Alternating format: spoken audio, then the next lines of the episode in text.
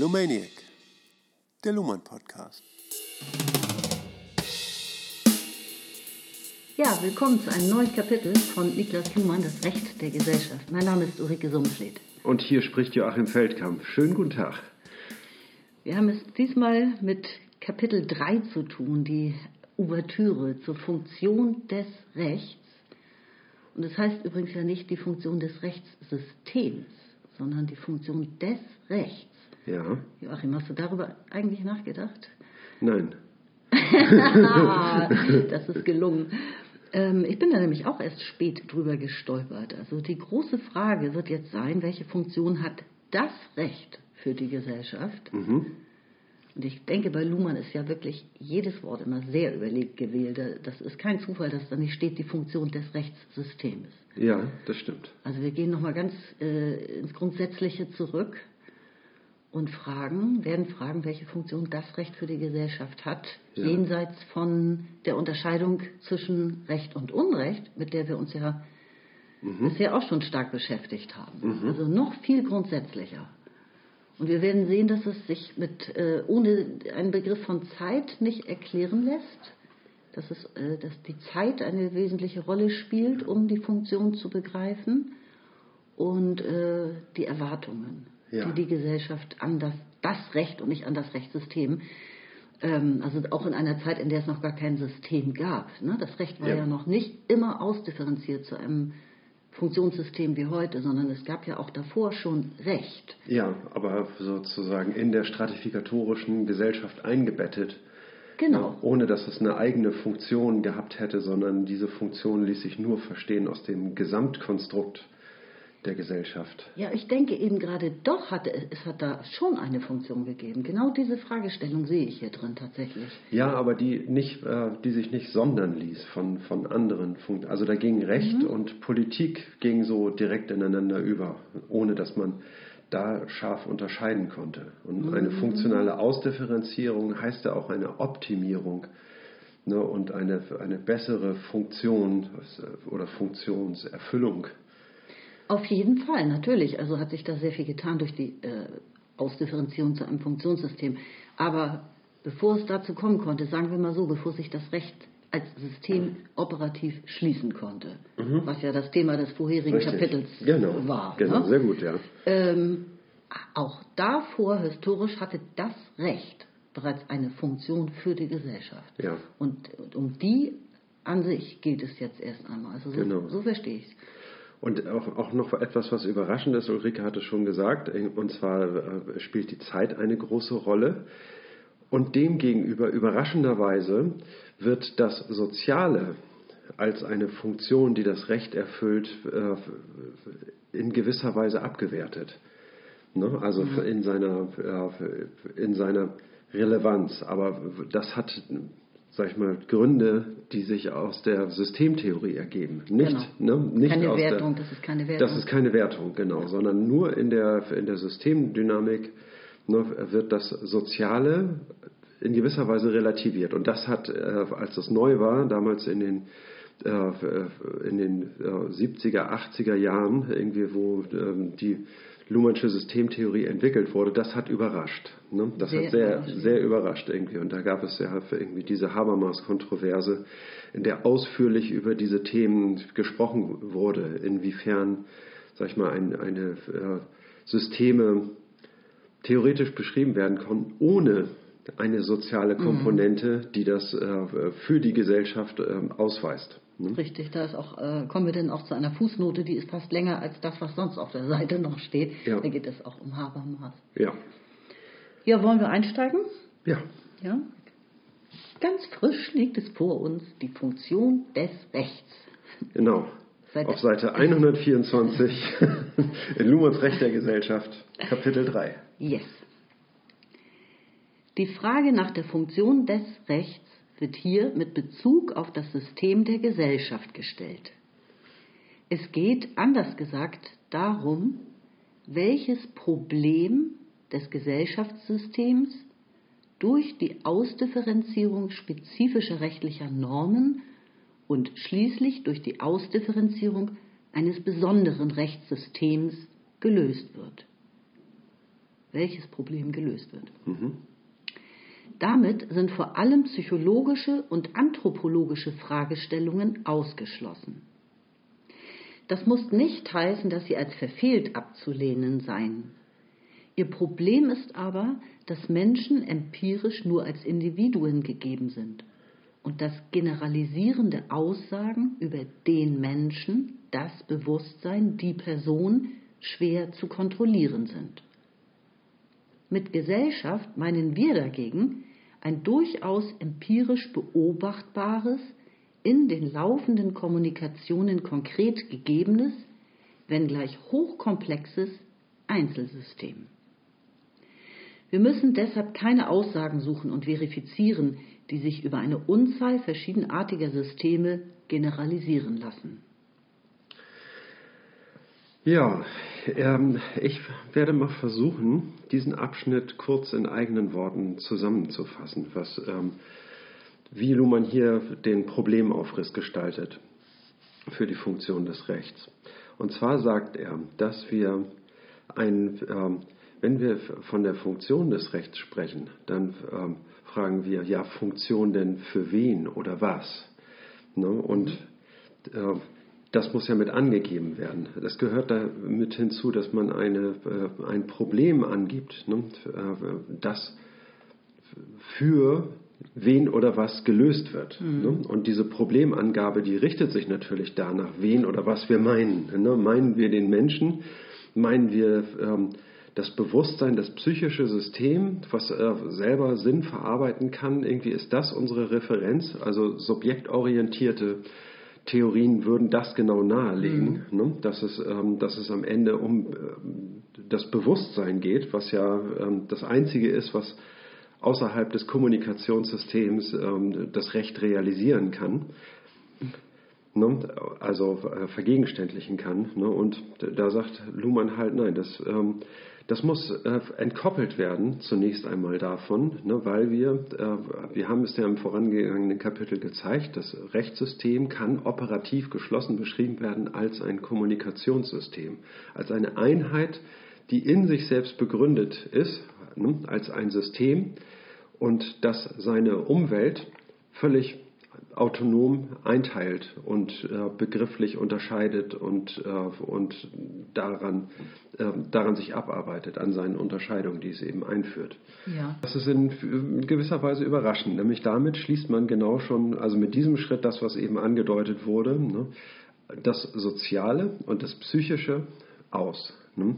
anthropologische Fragestellungen, anthropologische die, die Wissenschaft ja. vom Menschen sozusagen, die genau. das in den äh, Vordergrund stellen würden und die dann auch so vorgehen würden, wie er das hier beschreibt, durch Empirie. Man macht Interviews sozusagen ja. äh, von Individuen, ja, und versucht dann daraus äh, abzuleiten, Aussagen zu treffen, die man verallgemeinern kann für die ja. Gesamtgesellschaft. Und das ist hier nicht die Vorgehensweise. Weil wir Richtig, die ja. Gesellschaft als ein Gesamt, also er nennt das ja Einzelsystem, als ein System betrachten. Genau, das hochkomplex ist. Und in dem, in dem operiert äh, ja. die, das Rechtssystem und vollzieht Gesellschaft. So genau, kann man genau. sagen. Aber eins überrascht hier, ne? und zwar nämlich die Aussage, äh, dass das Recht gut beobachtbar ist oder dass die Gesellschaft äh, gut mhm. beobachtbar ist. Ne? Moment, den, den Satz brauche ich nochmal. Mit Gesellschaft? Mit Gesellschaft meinen wir ja gegen ein durchaus empirisch beobachtbares, in laufenden Kommunikation konkret gegebenes, wenngleich hochkomplexes Einzelsystem. Hm. Das überrascht, dass man, dass er sagt, irgendwie die Gesellschaft ist gut beobachtbar. Hm. Ja, wo ist sie denn? ne? wo können wir die Gesellschaft beobachten? Ja, und äh, die Antwort ist, na, ja, in der Kommunikation. Ne? In der Kommunikation, die stattfindet. Ne? Und ähm, in der Kommunikation zeigt sich etwas, was äh, das Rechtssystem repräsentiert. Ne? Und was heißt repräsentiert? Also, ja, doch, das ist gut ausgedrückt, finde ich. Ja. ja. Indem man erkennen kann, äh, dass, dass es das Recht gibt. Genau. Und dass erwartet wird, dass es das Recht gibt. Ne? Richtig, ja. genau. Ne? In den Erwartungen. In den Erwartungen. Das genau meine ich irgendwie. Ne? Das heißt also, wenn wir vom Recht sprechen, dann sprechen wir von einem Symbol, nämlich, und dieses Symbol, das drückt sich in der Kommunikation aus. Der, da müssen wir auf die Semiologie zurückgreifen. Ne? Wenn wir von einem Zeichen sprechen ne? und von einem Symbol sprechen, dann meinen wir etwas ganz Ähnliches. Ne? Beim Zeichen ist es aber so, dass das, was bezeichnet wird, selbst nicht an dem Zeichen, das gegeben ist, vorhanden ist. Wenn wir einen Wegweiser Richtung Hamburg haben, ne, dann steht das Wort Hamburg da drauf und das zeigt auf Hamburg, aber Hamburg, nichts von Hamburg ist an diesem Schild, sondern das Schild, das steht in ähm, Winsen an der Luhe und äh, das zeigt in Richtung Hamburg und äh, das gehört zu Winsen-Luhe und das hat auch die Gemeinde Winsen-Luhe aufgestellt und, äh, und auch an dem Namen Hamburg ist nichts von Hamburg selber. Anders als bei einem Symbol, und da können wir zum Beispiel an ein Kruzifix oder sowas denken, mhm. ne, das, äh, das Kruzifix ist selbst sakral, etwas Göttliches ist an diesem äh, Kruzifix. Ne? Und man äh, verhält sich einem solchen Gegenstand anders und sehr viel respektvoller ne? Äh, als einem Gebrauchsgegenstand, zum Beispiel wie ein Hammer. Irgendwie, wenn er kaputt ist, dann schmeißt man ihn weg. Das würde man mit einem Kruzifix nicht ohne weiteres tun. Ne? Das wäre. Ähm, mhm das wäre völlig verfehlt, das wäre ein Sakrileg, ne? weil nämlich an dem, äh, das, was es symbolisiert, ist darin selber enthalten. Und genauso ist es mit der rechtlichen Kommunikation. Ne? Wenn wir von, von Recht sprechen oder wenn, ähm, dann ist, sage ich mal, dass ähm, das, wovon wir sprechen, darin selber enthalten. Und deswegen ist das Rechtssystem auch beobachtbar, nämlich immer in der Kommunikation. Okay, super. Okay, das sollte zu diesem ersten Absatz reichen, denke ich mal. Ne? Genau. Ne? Dann gehen wir jetzt weiter. Also er hat gesagt, okay, also damit mit dem Sozialen und mit dem Anthropologischen und so weiter wollen wir das nicht weiter in Verbindung bringen. Wir wollen die Funktion des Rechts für die Gesellschaft haben. Hm? Was ist das jetzt, ne? nachdem wir das ausgeschlossen haben? Ich lese vor auf Seite 124.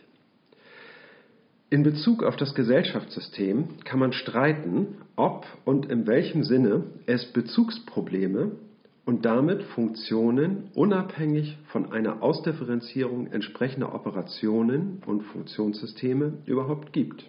Die Gefahr einer nur tautologischen Antwort liegt auf der Hand. In Klammern, aber dies würde auch für utilitaristische oder für bedürfnisorientierte Ansätze gelten. Klammer zu. Wir entgehen diesem Problem durch Abstraktion. Wir beschreiben das Bezugsproblem der Funktion des Rechts in anderen, abstrakteren Begriffen als das Recht selbst. Logiker würden das vielleicht als Entfaltung der Tautologie bezeichnen, das heißt als Auflösung eines selbstreferenziellen Zirkels in unterscheidbare Identitäten. Die im Folgenden explizierte Hypothese lautet, dass das Recht ein Zeitproblem löst, das sich in der gesellschaftlichen Kommunikation immer dann stellt, wenn die gerade ablaufende Kommunikation sich nicht selbst genügt, sei es als Expression, sei es als Praxis, sondern sich in zeitliche Extension ihres Sinnes an Erwartungen orientiert und Erwartungen zum Ausdruck bringt. Die Funktion des Rechts hat es mit Erwartungen zu tun. Und zwar, wenn man auf Gesellschaft und nicht nur auf Individuen abstellt. Mit der Möglichkeit, Erwartungen zu kommunizieren und in die Kommunikation, in der Kommunikation zur Anerkennung zu bringen. Mit Erwartungen meinen wir hier also nicht einen aktuellen Bewusstseinszustand eines bestimmten Individuums, Individuums sondern einen Zeitaspekt des Sinnes von Kommunikation. Ja. Lass uns mal der Reihe nach vorgehen hier, weil am Anfang macht er das Problem noch tatsächlich ziemlich schwer verständlich auf, finde mhm. ich. Er sagt ja am Anfang, ich muss, muss das nochmal wiederholen, ja. in Bezug auf das Gesellschaftssystem kann man streiten, ob und in welchem Sinne es Bezugsprobleme gibt überhaupt gibt. Ja? ja? Und zwar in Hinsicht auf Funktionen, ob es Funktionen gibt, unabhängig von einer Ausdifferenzierung einer entsprechenden Operation und von Funktionssystemen. Also die Frage ist, welches, in welcher Beziehung steht das Recht, egal ob es schon ein Funktionssystem gibt oder nicht, ähm, zur Gesellschaft? Mhm. Und dann sagt er ja, aber das ist irgendwie tautologisch, weil ich denke, das verstehe ich nämlich so. Inwiefern wäre das eine Tautologie? Ich glaube, weil man diese Frage nur beantworten könnte, das Recht gibt es eben, weil es Unrecht gibt. Ja. Ja, weil irgendwann äh, muss es den, erst, den, ersten Unrechtsfall gegeben haben und äh, ab ja. da wurde dann ein, äh, eine, ein Bedürfnis nach Recht geboren. Ja. Und das ist aber irgendwie tautologisch. Das äh, bringt uns Also wenn weiter, man wenn in einer älteren Gesellschaft, in einer älteren Gesellschaft, sage ich mal, wo das noch nicht so voll ausdifferenziert ist, ne? ja. da wäre das eine, ähm, ja, wie nennt er das hier, eine ähm, Ausdifferenzierung entsprechender Operationen. Ne? Das heißt also, mhm. wir können sagen, was das Recht ist, aber nur anhand von einer bestimmten Ausprägung, in, an, indem wir beispielhaft zeigen, wo sich ein Recht ausdifferenziert mhm. hat. Aber wir können es nur zeigen in seiner Konkretion, ne? Mit okay. einem bestimmten Sinn, um Soziales zu strukturieren. Ne? Und jetzt kann man darüber streiten, ob, es, ob, das, ob das Recht überhaupt ein sinnvoller Begriff ist, wenn man äh, nicht anhand von solchen Beispielen zeigen kann, irgendwie wie das funktioniert, sondern noch abstrakter. Mhm. Und da sagt er, das läuft möglicherweise auf eine Tautologie hinaus, ne? eine Recht, ein Recht, das sich selbst das Recht gibt.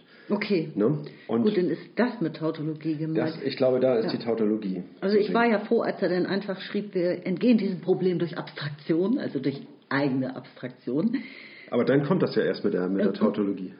Ja, genau. Aber ich meine, ja. ja. jetzt sagt er, ähm, wir beschreiben das Bezugsproblem der Funktion des Rechts mhm. in anderen abstrakteren Begriffen als das Recht selbst. Ja, mhm. also es ist ja die soziologische Perspektive abstrakteren hier. Begriffen, ne? Abstrakteren Begriffen, ja, ja. noch abstrakteren. Ja. Und Logiker würden das als Entfaltung der, einer Tautologie bezeichnen, das heißt als Auflösung. Ja? Also vorher ist es ein selbstreferenzieller Zirkel, das Recht erklärt sich das Definiens äh, enthält bereits das Definiendum, genau. ne, sagt man. Und das, daraus ergibt sich eine, eine Tautologie, ne, ja. dass man dann sagt A gleich A. Ne, das sagt eigentlich, also im Sinne der Logik sagt das nichts aus. Ne.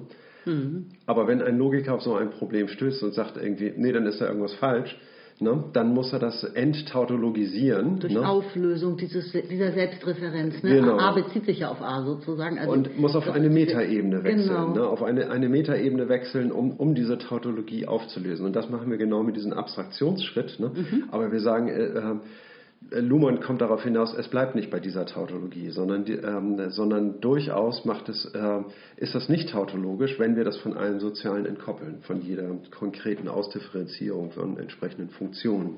Genau, und jetzt ähm, kommt hier hereingeschwebt das Wort Zeit. Richtig. Ne? Also ja. das habe ich mir hier äh, Rosé untermalt. oh ja, oh, das leuchtet schön. Die im Folgenden explizierte Hypothese lautet, dass das Recht ein Zeitproblem löst. ne? Und, und nochmal anders, äh, auch noch in Rosé, die Funktion des Rechts hat es mit Erwartungen zu tun, also mit zeitlichen Erwartungen. Ja. Erwartungen sind ja, wenn ich jetzt nicht spinne, immer an die Zukunft gerichtet, oder? Ich kann nicht Einfach. Wenn ich etwas erwarte, dann ist ja. das doch eine Zukunft. Äh, das, ist, das ist genau das Gegenteil. Rückwärts erwarten kann man nicht. Doch, erinnern heißt es dann. ja, okay, erinnern, aber das ist ja, ja erinnern, erinnern und erwarten. Das sind genau die. Ähm, so kommt die Zeit ins Spiel. Ne? Die Zeit kommt so ins Spiel. Sie kann immer nur im Jetzt erlebt werden. Und was ist dann aber die Zukunft? Wenn ich, äh, dann kann ich ja die Zukunft nie erreichen, sondern immer nur äh, eine, eine Gegenwart erreichen. Ne? Also ich bin niemals in der Zukunft. Mhm. Ne? Ja, was ist denn die Zukunft dann eigentlich? Ist das nicht paradox? Nein, die Zukunft ist enthalten in meinen Erwartungen. Ne? Die sich in der Kommunikation dann wiederum äußern und sogar messen und sogar empirisch beobachten lassen. Genau, ne? Ne? also das ja. ist ähm, genau geba äh, gebaut wie ein Horizont, die Zeit. Ne? Ich stehe auf einem Punkt ne? und dann und äh, kann in zwei Richtungen sehen, nämlich in die Zukunft und in die Vergangenheit. Protension und Retention. Protension und Retention. Ne? Und das, da muss man ganz klar auf äh, Edmund Husserl verweisen, der das für das Bewusstseinssystem ganz toll aus, äh, aufgearbeitet hat, ne? wie diese horizontische Bestimmtheit von Zeit funktioniert und wie jedes System seine Eigenzeitlichkeit entwickelt und das ähm, und er zeigt eben auf, was die Zeit ist. Er arbeitet ganz hart an dem Begriff, was ist Zeit ne? mhm. und kommt da zu einer sehr guten äh, und alles verändernden Erklärung. Ne? Das ist auch ganz toll aufgearbeitet, also alles, was die Zeit betrifft bei Armin Nasehi, ne? das heißt äh, die Zeit der Gesellschaft und ist, glaube ich, ähm, in den 90, Anfang der 90er oder so muss das erschienen mhm. sein oder Mitte der 90er. Ne? Und ist ein ganz tolles Buch, wo das genau auch behandelt wird. Da hat man das in komprimierterer Form. Ja, auf Nasseri könnte ich hier auch nochmal verweisen, der ja. in seinem neuest, neuesten Buch Muster, äh, die, da geht es um Digitalisierung, ja. da stellt er eigentlich fast genau wie Luhmann hier diese Frage, äh, für welches Bezugsproblem der Gesellschaft ist die Digitalisierung die Lösung? Ja, genau. Das ist eigentlich eine typische, ein ganz typische systemtheoretische Fragestellung, ne? also genau auf den Punkt gebracht. Ne? Ähm, also das heißt, das Recht als Funktion löst ein Zeitproblem. Ne? Das, ist die, äh, das ist der entscheidende Punkt. Genau, sehr ne? gut. Und ja. das ist die, ähm, wie kommen wir jetzt in die Zeit hinein? Ne? Und zwar mit Erwartungen. Ne? Wir sagen, das Rechtssystem arbeitet an Erwartungen, sagen wir so. Ne? Erstmal äh, als lockere Kopplung. Und was ist Erwartung, fragt er ja auch hier. Ne? Was meinen ja. wir damit eigentlich ganz genau? Und dann sagt er nochmal, nee, nee, jetzt nicht der Bewusstseinszustand, ein, ein Individuum hat so eine Erwartung, mhm. ähm, sondern ein Zeitaspekt von Sinn, der in der Kommunikation dann äh, auffindbar ist. Richtig. Ja, der geäußert wird in der Kommunikation. Wobei der Begriff Erwartung ja in die Zeittheorie hineingehört. Ne? Ja. Na, also das heißt, also wenn wir die Zeit einführen in ein Kommunikationssystem, ne, dann führen wir damit eben auch die, äh, den Begriff Erwartungen ein, ja. als einen abstrakten Begriff, der nämlich die Zukunftsdimension aufschließt. Ne? Und äh, ohnehin haben wir im Gepäck ein Erinnern, ne, was die Vergangenheitsdimension ne, aufschließt. Und wenn wir jetzt, ähm, und das Rechtssystem führt die Geltung von rechtlichen äh, äh, Prinzipien ein in die Kommunikation und äh, erinnert diese ähm, in der Kommunikation, ne, dass es eben solche Tradierungsformen und Strukturen gibt und formt daraus die Erwartung, dass die auch für die Zukunft gelten. Ne? Und ähm, so ist mit einem Rechtsbegriff, sage ich mal, eine Zeitdimension aufgespannt. Mhm. Ne? Und ähm, auf den man jederzeit in der Gesellschaft zurückkommen kann, wann immer es beliebt. Genau. Ne? Also und vor allen Dingen in der Zukunft. Ne? In der Vergangenheit kann man nicht mehr auf das Recht zukommen, sondern man sagt irgendwie, äh, die Besonderheit des Rechtssystems ist, dass sie in die Zukunft schaut. Ne? Die Besonderheit des Geschichts, der, der Geschichtswissenschaft ist, dass sie in die Vergangenheit schaut ne? ja. und dort Strukturen erkennt ne? und dort Fakten aufbereitet, sage ich mal, die äh, für einen äh, gegenwärtigen Zugriff. Ne? Aber sie ist, sage ich mal, in, äh, diese Zeitperspektivierung weisen Besonderheiten auf. Und das Rechtssystem weist eben die Besonderheit auf, dass es zukunftsorientiert mhm, ist. Ne? Aber in ganz starker äh, Übereinstimmung mit dem politischen System auch. Ne? Politische Entscheidungen ja, ja. sind ja, also auch ja. Äh, Gesetze zu erlassen, sind ja auch Wetten auf die Zukunft. Du weißt ja nicht, wie es kommen wird. Und das sind ja äh, es ist eine grobe Einschätzung für den Fall, dass es so und so ist, soll so und so gehandelt werden, auf Grundlage bisheriger Erfahrungen. Aber ja. Das kann immer ganz anders kommen. Das, mhm. sind, auch, das ist, sind fragile Konstrukte. Mhm. Das ist also auch extrem zukunftsorientiert. Ja, genau. Also diese, ähm, so viel zu den äh, zeitlichen Perspektivierungen. Jetzt müssen wir noch ein, ganz am Ende darüber sprechen, dass wir, ähm, was denn erwarten ist wie dieses erwarten, ist ja, ähm, würde man jetzt so, sage ich mal, in einem alltäglichen Verständnis dem Bewusstseinssystem zuordnen und würde sagen, irgendwie erwarten kann eigentlich nur das Bewusstsein. Na eben nicht, das sagt er ja hier. Ja, genau, das ja. müssen wir jetzt auflösen. Ne? Und ich sage ja in einem Alltagsverständnis. Ne? Und in einem Luhmannschen äh, Verständnis von Systemtheorie müssen wir das aber weiter differenzieren und müssen sagen, nein, Erwartungen sind nur sage ich mal, äh, Prognosen innerhalb eines geschlossenen Systems, ne, welche Elemente als nächste folgen müssen. Und das ist nur innerhalb der Kommunikation äh, beobachtbar. Aber nicht innerhalb eines Systems, na gut, innerhalb, innerhalb des Gesellschaftssystems als Ganzem, ja? Also es geht ja jetzt, die Erwartungen werden ja nicht nur im Rechtssystem geäußert, sondern in der Gesellschaft überall. Ja, überall. Ne? Aber wenn wir, wenn wir das jetzt auf das Rechtssystem äh, äh, münzen wollen, ne?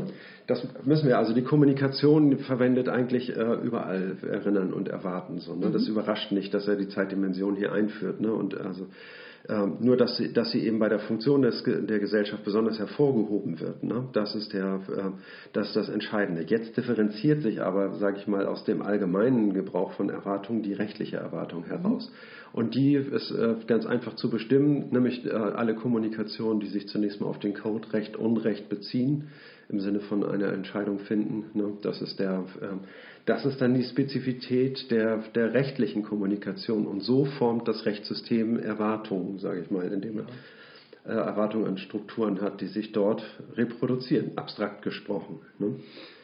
Genau. Und egal wie das Recht ist, ob es ein, äh, ein restriktives und unterwerfendes Recht ist, was, äh, wo das Soziale überhaupt nicht zum Zuge kommt, ne, oder äh, ein, ein gerechtes Recht ist, ne, wo äh, Individuen äh, Privilegien besitzen und Rechte, die sie einfordern können. Ne, ähm, das wäre, sage ich mal, ein, ein gutes Recht ne, und ohne das, das spezifizieren zu müssen. Ne. Das heißt also, es kann natürlich auch ein, ja, unmenschliches Recht geben. Ne? Nur ist das wünschenswert. Ne? Und das schließt, es, das schließt Luhmann eben mit ein in die Theorie, was dann äh, andere Theorien, die soziale Utopien mit sich tragen, irgendwie nur in diese positive Richtung auslegen. Mhm. Als wäre es eine Selbstverständlichkeit, dass wir eine, zu einer guten, zu einer gerechten Gesellschaft kommen. Das ist keine Selbstverständlichkeit, mhm. sondern daran muss beharrlich gearbeitet werden. Jo. Oh, mir fällt da noch zu Hannah Arendt irgendwie, ne? Das, äh, also fällt mir auch noch so eine, diese Brücke ein. Ne? dass das Gute immer so als selbstverständlich angenommen wurde. Das liegt noch an der, ähm, ich sag mal, an einer theologisch orientierten Rechtsprechung, liegt das irgendwie begründet, ne, dass wir an das Gute glauben, das Recht natürlich das Gute ähm, intendieren muss. Irgendwie. Das war eine Selbstverständlichkeit. Ne? Und davon sind wir seit 1945 oder seit seit 1945 sind wir davon kuriert, sage ich mal, von dieser ähm, da haben wir eine harte empirische Erkenntnis machen müssen, ne, dass irgendwie die moralischen Werte äh, keinerlei Wirkung haben auf, den, ähm, auf die Gesellschaft ne, und dass über Nacht irgendwie äh, die Moral komplett ausgetauscht werden kann ne, und wieder andersherum. Da sieht man sozusagen, Luhmann kann beides beschreiben. Er kann das Rechtssystem auch als ein Rechtssystem beschreiben, wenn es, äh, wenn es restriktiv ist und unterwerfend und unmenschlich. Und das ist dann in der Systemtheorie möglich. Na gut, ich lese weiter. Ja. Seite 125. Mit der Betonung der Zeitdimension als Grundlage der Funktion des Rechts finden wir uns im Gegensatz zu einer älteren Lehre der Rechtssoziologie, die den, die den Akzent auf die soziale Funktion des Rechts gelegt hatte, mit Begriffen wie soziale Kontrolle oder Integration. Bei der Wahl dieser Begriffe die zentral sind für das Verständnis sozialer Systeme schlechthin, läuft man jedoch Gefahr, die Besonderheiten des Rechts zu verkennen. Der Vorteil einer Fokussierung auf eine einzige oder doch primäre Funktion wird bezahlt mit einer Überlastung durch funktionale Äquivalente. Und das hat die Konsequenz, dass die Ausdifferenzierung des Rechts nur noch auf der Ebene der Professionen bzw. Organisationen erfasst werden kann. Mhm. Ich verstehe nicht ganz, ob er sich selbst meint oder die anderen hier. Ja. Bei der Wahl dieser Begriffe, die zentral sind für das Verständnis sozialer Systeme, ja. meint er jetzt seine eigene Theorie oder meint er die anderen, die älteren ja. Rechtssoziologen? Ja, da kann man durchaus ins Schleudern kommen. Und er, ähm, seine Bedenken, sagte irgendwie Überlastung äh, durch funktionale Äquivalente, irgendwie ne, verschleiert das auch nochmal ein bisschen, weil ich nicht genau weiß, was, äh, äh, wovon er genau spricht. Ich würde vorschlagen, den nächsten kleinen Absatz, irgendwie, dass ich den auch nochmal gleich vorlese, weil da wird es nämlich äh, äh, sehr viel deutlicher, was er in dem vorangegangenen Absatz meint. Gut, dann lese ich den nächsten Absatz. Es versteht sich von selbst, dass die soziale Relevanz des Rechts nicht bestritten werden kann aber dessen integrative Funktion kann sehr wohl bezweifelt werden. Darauf ist vor allem in der Critical Legal Studies Bewegung und von anderen durch Marx inspirierten Kritikern immer wieder hingewiesen worden. Wir entgegen dieser Kontroverse durch Verlagerung des Problems in die Zeitdimension und sehen die soziale Bedeutung des Rechts darin, dass es soziale Konsequenzen hat, wenn Erwartungen zeitstabil gesichert werden können. Also Konsequenzen. Das Soziale ist eine Konsequenz. Die soziale Bedeutung des Rechts ist eine Konsequenz der Funktion des Rechts oder der Tatsache, dass es das Recht überhaupt gibt. Das Soziale ist nicht die Funktion des Rechts, Ja, sondern es ist eine Folge davon. es ist ein Argument, muss es genau genommen heißen. Ein Argument. Das Soziale Ja. ist ein Argument Ja, das, also aus, aus gesellschaftlicher Perspektive. Nein, äh, das hängt zusammen mit dem Begriff der Funktion. Ne? Eine Funktion hat ja eine, wie soll man sagen, abstrakte Bedeutung, ne? indem sie, sage ich mal, ganz viele äh, Operationen strukturieren kann. Ne? Das setzt aber voraus, dass man, äh, dass diese Funktion so formuliert ist, dass man ein Argument einlegen kann in diese Funktion und dann einen, Wert, sage ich mal, herausbekommt. Ne? So funktioniert es in der Mathematik und so funkt funktioniert es aber auch in der, sage ich mal, in der Begriffslogik dieses Funktionsbegriffs, der auch ähm, in der Logik eine, äh, eine wichtige Bedeutung hat und ü- durch die Logik eben auch Eingang in die Philosophie bekommt. Ne? Und, ne? Also das kann man eigentlich genau definieren und man kann sagen irgendwie, dass das Soziale eine, ein konkreter sozialer Zustand ne? ist, ähm, ist nicht eine Funktion, sondern ist ein Argument. Ne? Ja, ist ein Argument, mit dem Was man auf be- bereits Vorhandenes eingehen kann und das dann in Verbindung mit dem Recht bringen kann. Ja, und ein, ein, ein Rechtssystem ausformulieren kann. Ne? Das heißt also, wenn wir von einem Sozialismus sprechen, ne, dann ist so die Theorie, ne, dann ist Sozialismus, sage ich mal, ein Argument, was in die ähm, das ähm, Soziale und die äh, soziale Mitbestimmung, all das irgendwie in ein, ein Rechtssystem zu gießen, das müsste man dann, sage ich mal, in diese Funktion einfüllen. Ach so, Ne, und daraus ergeben sich dann die äh, Strukturen des, ähm, des Systems, ne, aus, der, aus der Funktion und dem Argument. Ne? Und dann hat man einen zeitlich äh, äh, konkretisierten Zustand, ne? Aber wir haben ja diesen Funktionsbegriff und wir können, sage ich mal, äh, andere äh, Argumente einfüllen und sagen, soziale Marktwirtschaft fügen wir in die Funktion des Rechts ein und dann strukturiert das Recht die soziale Marktwirtschaft. Dann ne? hätten wir ja diese utilitaristischen Ansätze, die er auch schon erwähnt hat. Ne? Ja, Ähm, oder bin ich gerade verrückt? Das hatte er doch schon gesagt. Ne? Keine utilitaristischen und keine bedürfnisorientierten Ansätze. Das hatte er auf der Vorseite schon gesagt. ja, Ähm, genau. Und er geht hier ja an dieser Stelle auch nochmal auf Habermas ein, den hattest du ja auch schon erwähnt. Praktizität und Geltung, 1993, ja. 1992 war das. Welche Fußnote hast du da? Das ist Fußnote 3 auf Ja. Seite 125. Aha. Ähm, da geht's, also insbesondere Haber, Habermas ist ja ein Vertreter äh, dieser Begrifflichkeiten soziale Kontrolle oder Integration. Also, Ja. ne, und Ja. die, ich, also auch aus meiner Perspektive, ich finde das toll mit dem Argument, wie du das äh, gerade erklärt hast. Ich finde das trotzdem nicht ganz falsch, was ich jetzt sage. Für mich ist es zeitlich nachgelagert, die soziale Integration oder Exklusion, die durch Recht zeitlich nachgelagert als Konsequenz entsteht, ist etwas empirisch Beobachtbares, dem man dann auch rechtlich begegnen kann. Ja. Aber es ist nicht die Funktion des Rechts, äh, die Bevölkerung sozial zu kontrollieren. Mhm. Ja? Oder alle zu integrieren. Das ist eine politische Richtig. Perspektive. Ne? Das, Das ein, ein Programm ist das das. ein, wäre ein politisches Programm. Ja, es könnte auch das ein Programm Ideal, sein, alle, Utopie. alle, ja, also- alle, die stören, müssen desintegriert werden irgendwie. Ne? Das ist ja, auch Ja. das ist ein anderes Programm sozusagen. Ne? Und das heißt also die ähm, Genau. Und er fragt hier nämlich auch bei Habermas, also äh, ich, ich sage das mal in meinen Worten, gebe ich das wieder, Habermas kann, das Problem wäre, Habermas kann nicht benennen, wie, nämlich mit welchen konkreten Operationen das Recht sozial integriert. Mhm. Genau, also die, nein, also diese Funktion, sage ich mal, das sozial zu strukturieren, darin ist das Recht ja schon enthalten. Ne? Das ist, äh, ist ja ganz richtig ne? und Ja. ist ja auch völlig legitim, das so zu beschreiben. Ne? Äh, aber Luhmann weist eben gerade darauf hin, dass es Vorteile macht, irgendwie äh, auf eine Abstraktionsebene äh, oder die Abstraktionsebene zu wechseln, nämlich Ja. von der Sozialdimension in die Zeitdimension oder in die Sachdimension irgendwie. Ne? Aber das ist hier ziemlich äquivalent, was man da jetzt genau meint. Also auf die Zeitdimension wechselt er ne, und beschreibt es dort, was die Wirkung eines Rechtssystems ist ne, und hat damit, sage ich mal, Konkretionsstufen des Rechts ähm, äh, abstrahiert ne, und ähm, ohne ihnen zu widersprechen. Ne. Das heißt also, die, ähm, Ja. das hat ja alles seine Berechtigung, ne, dass sich ähm, also äh, Theorien wie Habermas Ne, äh, die haben durchaus ihre Berechtigung, ne, aber sie können nochmal neu interpretiert werden. Sie müssen eigentlich müsste man sich nach Luhmann hinsetzen und und den Habermas nochmal neu ausformulieren und, und systemtheoretische Überlegungen mit berücksichtigen. Ne? Was Habermas natürlich nicht konnte, weil er, sage ich immer, die weil zeitgleich mhm. diese Theorien auf den Markt gekommen mhm. sind. Ne? auf den Markt? Ja, ja, kann man ja so sagen. Ne? In den Wettbewerb gegangen. In den Ring gestiegen.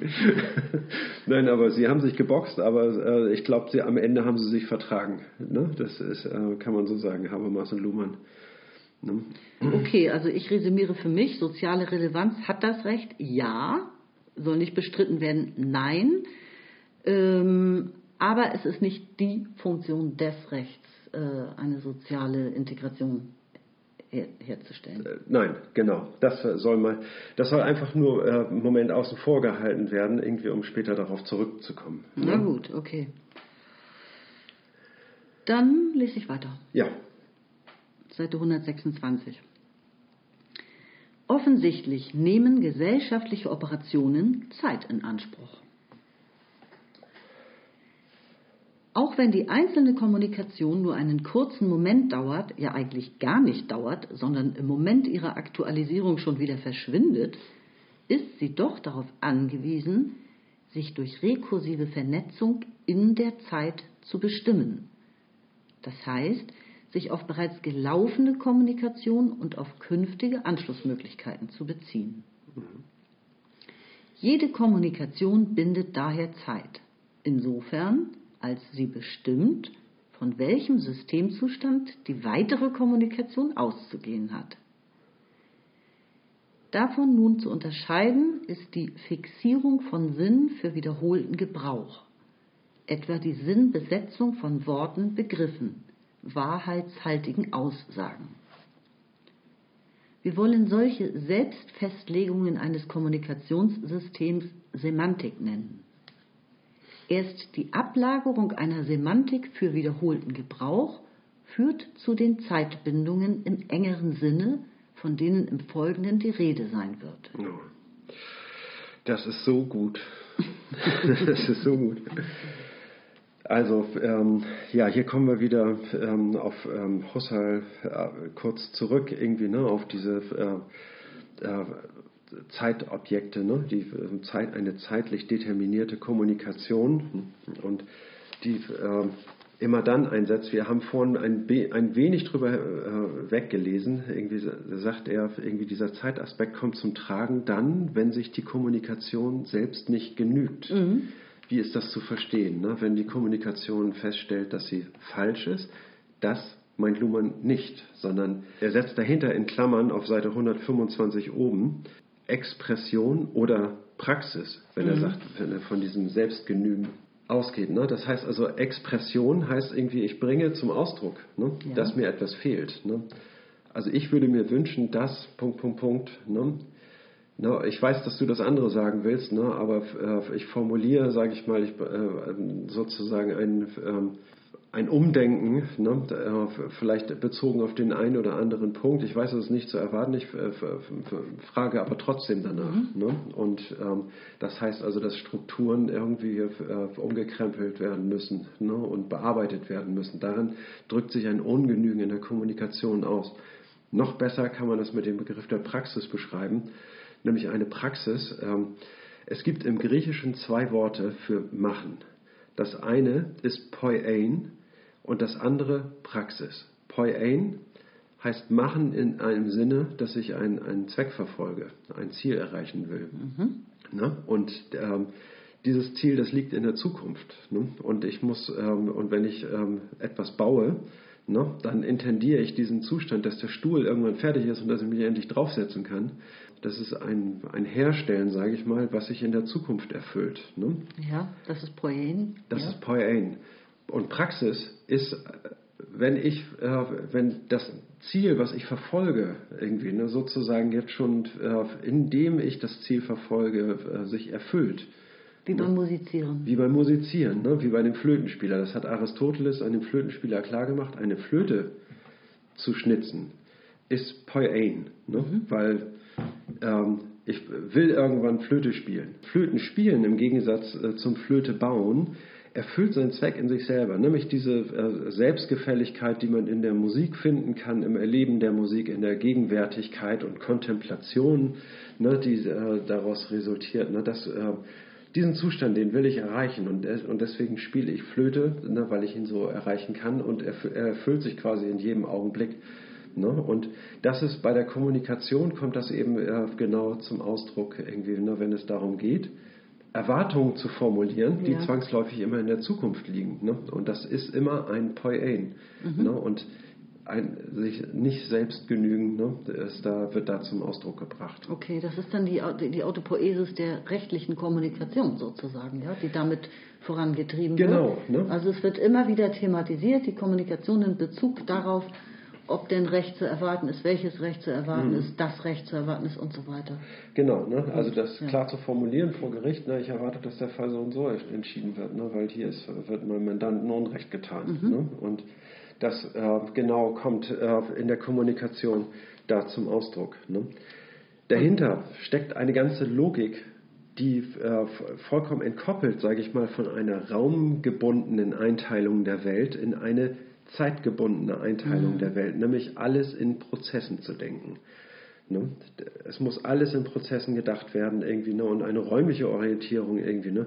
Ich sage mal so irgendwie der Körper eines Hundes ist bei der Beschreibung dessen, was ein Hund ist, ganz nebensächlich. Das Entscheidende ist, was der Hund tut, was er kann, wie er wirkt. Ne? Also alles, was sich in den Prozessen, irgendwie sage ich mal, die äh, man beobachten kann, äh, sich vollzieht, das ist, ähm, beschreibt viel besser, was ein Hund ist, mhm. als eine räumliche Bestimmung seiner körperlichen Eigenschaften. Ne? Und das machen wir ganz konsequent, nämlich irgendwie auf einer räumlichen, in eine zeitliche Logik umzuswitchen. Okay, und er sagt jetzt, wir müssen nochmal von der Kommunikation, die Zeit bindet, immer, ja, mhm. unterscheiden ähm, die Fixierung von Sinn für wiederholten Gebrauch, die er dann Selbstfestlegung und Semantik nennt in, der, in einem Kommunikationssystem. Mhm. Wir müssen das unterscheiden, also die Kommunikation unterscheiden von fixiertem Sinn durch Begriffe. Mhm. Also er sagt, die Zeit Dimension oder nein, erst die Ablagerung einer Semantik. Also erst ja. die Herausbildung und wiederholte Benutzung ja, einer Semantik äh, führt zu den Zeitbindungen im engeren Sinne. So endet der Absatz hier. Ja. Und dazu würde ich sagen, also ich musste jetzt an die moderneren Begriffe Wording und Framing denken, wenn man Begriffe festlegt, äh, dann, darüber haben wir uns auch, auch, neulich mal unterhalten, das Auto, das Wort Auto mhm. für sich, das könnte hier, also AU, könnte hier auch O, Tour heißen, genau ja. andersrum oder ja. so. Also in den, in den Zeichen selbst ist ja noch gar kein Sinn enthalten sozusagen. Das ja. ist sogar ziemlich willkürlich teilweise oder mhm. erscheint einem der Ursprung etwas willkürlich, wo das eigentlich herkommt der Sinn wird ja erst durch die ähm, durch, durch, die Kopplung ne? durch, die, durch die Kopplung mit Stories mit also ja genau also Stories in denen sich sozusagen äh, äh, bestimmte Verbindungen zwischen Worten äh, verknüpfen lassen irgendwie und durch diese Bindung ist es natürlich auch ganz wichtig dass man dass die äh, Zeichen immer dasselbe meinen ne? und nicht plötzlich ihre Bedeutung ändern ne? und etwas ganz anderes mhm, meinen. Genau. Ne? Und also es kommt irgendwie zu einer Verknüpfung, zu einer semantischen Verknüpfung. Das, und das gilt ganz allgemein für die Kommunikation. Ne? So werden Erwartungen in der Kommunikation formuliert, nämlich in Form einer Semantik, die ja. einen gewissen Verweisungsüberschuss hat irgendwie ne? und der sofort zum Tragen kommt, sobald wir dieses, äh, diese Semantik verwenden. Genau, und aber er sagt ja, das kommt erst durch die ähm, ist die Ablagerung einer Semantik für wiederholten Gebrauch führt zu den Zeitbindungen im engeren Sinne. Ja. Okay, ich glaube, ich habe das ursprünglich ganz falsch verstanden. Ich hatte erst verstanden, mhm. dass Semantik selbst einfach nicht zeitlich zu sehen ist. Also da fiel mir dann, Entschuldigung, ja. aber spontan ein, wenn ich jetzt ja. das Wort Weihnachtsgeld nehme, da liegt ja immer eine zeitliche Erwartung drin. die ganzen Leuten 364 Tage im Jahr sagen, es gibt irgendwann Weihnachtsgeld. Und das, ne, das ist eine ja. zeitliche Erwartung, die ist nur an einem Tag im Jahr zu, äh, gültig. ähm, oder wird sie denn wahr? Okay, also doch, die Semantik kann bereits auch den Zeitaspekt enthalten, ne, ganz klar.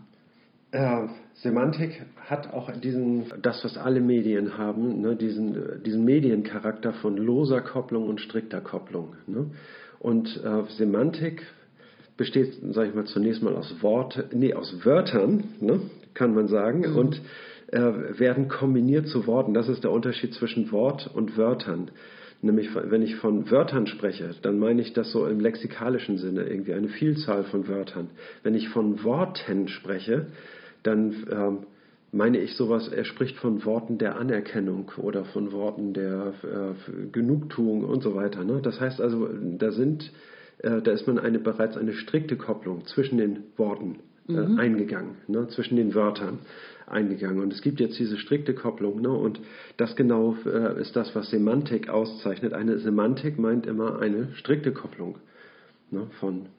Wörtern ne? und von Beziehungen, die ähm, Dinge untereinander haben. Ne? Und davon, das ist eine Zukunftserwartung, ne, dass das Bestand hat und dass das gültig ist und dass, okay. dass ich darauf äh, in Zukunft auch zurückkommen kann. Okay, passt super zum nächsten Absatz. Aha, okay. so, dann lese ich vor, Seite 127. Wiederverwendung kommunizierten Sinnes folgen einer, einem doppelten Erfordernis, als dessen Resultat schließlich sprachlich fixierter Sinn und ausdifferenzierte gesellschaftliche Kommunikation vorliegen. Sie müssen einerseits die verwendete Bezeichnung kondensieren und damit sicherstellen, dass sie auch in einem neuen Kontext als dieselbe erkennbar bleibt. Dadurch entstehen reidentifizierbare Invarianzen. Sie müssen andererseits den wiederverwendeten Sinn konfirmieren ihn auch für einen anderen Kontext als geeignet erweisen. Dadurch entstehen die dann phänomenologisch aufweisbaren Verweisungsüberschüsse, die jede konkrete Sinnfixierung undefinierbar machen und alle weitere Verwendung unter Selektionszwang setzen. Wir beschreiben hiermit in extrem abstrakter Form die Genese von Sinn. Nur wer diese Logik des Kondensierens und Konfirmierens mitvollzieht, kann sich an sprachlicher Kommunikation beteiligen und sein Bewusstsein an soziale Operationen koppeln. Jo. Ich habe das so verstanden, es geht ja um die Wiederverwendung ja. von kommuniziertem Sinn. Mhm. Dass es hier ein einerseits und ein andererseits gibt. Es muss einerseits fixiert sein, die Bedeutung der Begrifflichkeiten, der Semantik. Mhm muss ganz fix sein. Das ist ja invariabel. Das kann ja nicht von jedem anders verstanden werden ja. bei Begriffen. Und andererseits muss es eben, das ist das Fixe, und dann das andere ist die variable Seite, das muss anschlussfähig sein für andere Situationen, äh, in denen man mit, mit derselben Semantik dann ähm, das Gesagte nochmal bestätigen kann oder neu betrachten kann in einen anderen Sinnzusammenhang stellen kann. Also es gibt ein, es gibt etwas Fixes, es gibt etwas Variables. Und das ist ähm, diese, diese Kunst, dass äh, gute Kommunikation beide Möglichkeiten eigentlich äh, ja. bereithalten muss. Ja, welche beiden Möglichkeiten? Zähl die beiden einfach nochmal auf. Irgendwie also eine, fixier, eine, fixierte äh, Semantik ja. einerseits. Ja und auf der anderen Seite eine äh, variabel haltbare Verwendung in der Zukunft, was ja. den Sinn selber betrifft. Genau. Na, also eine äh, Transferierbarkeit, ne? ja. also auf, ähm, ja. auf anderen Kontexten. Ne? Er spricht hier von einem Kondensieren und Konfirmieren. Ne? Und ich, das genau ist gemeint, glaube ich. Ne? Bestätigen und verdichten, ne? Ja. Genau. Okay, ähm, was können wir noch zu dem Absatz sagen oder müssen wir? Es gibt phänomenologisch aufweisbare Verweisungsüberschüsse. Ja. Herrlich ausgedrückt, oder? Die jede konkrete Sinnfixierung dann undefinierbar machen. Mhm. Also die Wiederverwendung von Semantik ne, heißt ja, ich habe eine bestimmte Kopplung ne, und die erscheint mir auch als ähm, und diese Kopplung ist in gewisser Weise alternativlos. Sie ist so, wie sie ist. Ne? Und man kann das nicht hinterfragen. Warum ist das so, ne? wie es ist? Ne? Das kann man, ähm, man kann sich eine Antwort versuchen, aber in der Regel ist es so, dass man, dass die Antwort einfach die ist, irgendwie, weil es so oft wiederholt wurde. Mhm. Ne? Tausend Lügen machen eine Wahrheit. Ne? Also indem man die eine Lüge tausendmal wiederholt, ne, wird eine Wahrheit draus. Okay. Ne? Und ähm, und das sind, sage ich mal, die äh, Prinzipien der, der, Sprache. Der Sprache ja. ne? Ja. So gerinnt Semantik zu einer, äh, zu einer gewissen Ausformung, mhm. die dann aber eben zeitlich variabel ist. Ne? Und das ist eben das Gute an der Semantik. Ne? Und auch der, das, woran sich Evolution vollzieht, ne? an, dieser, an der Ausformulierung der Semantik. Ne? Ja. Und diese Verweisungsüberschüsse sind, ähm, also wenn ich ähm, Sinn wiederherstelle aus der Vergangenheit, ne, der kondensierter Sinn und ähm, dann äh, reproduziere ich, ähm, sage ich mal, äh, Sätze, die ich für, für gültig halte und für erwartbar halte im Sinne der Erwartung von, von allen hier im Raume. Irgendwie ne, äh, kenne ich Strukturen, die hier zur Anwendung kommen müssten und führe etwas Semantisches, ein semantisches Konstrukt in die Kommunikation ein, von wo ich erwarte, dass alle sagen können, das ist, äh, das ist stimmig und erwartbar. Ne? Aber das ist an sich nicht weiter begründbar, ne? sondern diese Erwartungen brauchen nicht äh, begründbar zu sein, um erwartbar zu sein, ne? sondern sie ähm, haben einfach einen Verweisungsüberschuss, den sie ähm, als Anschlussmöglichkeiten für andere bereitlegen. Ja. Ne? Und wenn die anderen sie ergreifen, ne, dann braucht er auch nichts weiter begründet zu werden. Ne? Darum ist das ja auch so attraktiv, äh, die Massenmedien zu besitzen weil oh ja. was in der mhm. Tagesschau abends genannt und thematisiert wird oder in ja. der Bildzeitung auf Seite 1 steht, da kannst du davon ausgehen, dass es einen gewissen Überschuss am nächsten Tag geben wird in der Bevölkerung, dass mhm. sich darüber unterhalten wird. Ja. Ich mache weiter? Ja, ich glaube ja. Seite 127 unten. In einer sehr vagen Begrifflichkeit hat man diesen Sachverhalt als Macht oder als Gewalt der Sprache denunziert. Damit bliebe aber die entscheidende Frage noch zu beantworten, wie die Ubiquität, das ist die Allgegenwärtigkeit, wie die Ubiquität der Macht in einem hochkomplexen System erklärt werden kann. Wir vermeiden so starke Worte und die in ihnen festgelegten Voreingenommenheiten. Aber wir halten fest, dass schon auf dieser Ebene Zeitbindung nicht ohne soziale Konsequenzen zu haben ist. Erst recht gilt dies dann, wenn wir uns dem Bereich normative Erwartungen und damit der Funktion des Rechts nähern. Ja. Ja, hier haben wir eigentlich das, was wir jetzt herausinterpretiert haben, noch einmal eigentlich in anderen, in der Tat. in anderen Worten ja. gefasst. Genau, ne? die Macht der Sprache ist äh, überall Genau, die Sprache ist allgegenwärtig. Ne? Ja. In der Kommunikation ist sie allgegenwärtig, die mhm. Sprache. Na, deswegen spricht er hier von Ubiquität, das ist die Allgegenwart. Mhm. Ähm, Kommt überall vor, genau wie die Digitalisierung übrigens. Ja, genau. Na, und wir sagen, die Sprache ist eine Macht, ne? aber die Sprache spricht und wenn, wenn man über die Sprache spricht, dann spricht die Sprache sich aus. Also jeder besitzt die Macht irgendwie mit anderen Worten. Ne? Und ja. deswegen ist die Macht allgegenwärtig und wird auch gleich wiederum entmächtigt. Ne? Ne? Und nur derjenige, der spricht, hat Macht, aber der hat sie dann auch. Ne? Den letzten Satz, den müssen wir aber noch kurz interpretieren. Ne? Also den finde ich noch relativ wichtig. Ne? Ich lese ihn nochmal vor. Aber wir halten fest, dass schon auf dieser Ebene Zeitbindung nicht ohne soziale Konsequenzen zu haben ist. Erst recht gilt dies dann, wenn wir uns dem Bereich normative Erwartungen und damit der Funktion des Rechts nähern. Er sagt, diese Zeitbindung ne, besagt einfach nur, dass, ähm, also wenn wir eine Abstraktionsebene höher gehen ne, und sagen, irgendwie, äh, wir betrachten das Ganze nur unter dem zeitlichen Aspekt ne, und unter, unter spezifischen Erwartungen, ne, die, ähm, die sich daran äh, knüpfen, ne, ohne diese Erwartungen auszuformulieren. Ne, damit sagen wir nicht, dass das Recht ohne soziale Konsequenzen ist, mhm. sondern ganz im Gegenteil. Wenn wir nämlich Erwartungen ausformulieren, ne, sind damit äh, starke Erwartungen verknüpft sogar. Ne? Ja. Und ähm, das heißt also, Zeitbindung ist ohne soziale Konsequenzen nicht zu haben im, im Falle des Rechts. Ne? Mhm. Und welche ja. Konsequenzen das haben wird, das ähm, wird dann im Folgenden von ihm natürlich auch noch genannt. Da kommen wir dann in den Bereich, dass das Recht ja auch eine regulierende Funktion hat. Ja. Also ich denke, in der Folge 27 geht es dann darum, um normative Erwartungen der Gesellschaft an das Recht, die das Recht stabilisiert, in einem Zeitbezug zu sehen, den Zeitbezug des Rechtssystems äh, genauer zu erkennen, ja. sich mit Verhaltensregulierung und Verhaltenssteuerung zu beschäftigen auch zu fragen, was ist eigentlich die Funktion des Rechts und auch, was ist eigentlich Leistung? Sind Leistungen dasselbe wie Funktionen? So, dass man das auch nicht verwechselt, dass man zu hinterfragen, diesen abstrakten Begriff, nach dem wir hier die ganze Zeit suchen, was der überhaupt bedeutet. Das kann nur eine Interpretationsform des Rechts sein, wenn man sagt, irgendwie das Recht habe etwas zu leisten. Ne? Wenn man, vor allen Dingen, wenn man das ökonomisch meint, irgendwie, ne? dann ist es eine... Ähm, Genau, es sind, es sind Nebenprodukte, das sind die Nebenprodukte. sich auch ergeben können oder so, aber Ja. eben nicht, nicht die Funktion selbst. Genau. ne? Das erwartet uns jetzt, sind wir in der nächsten Folge.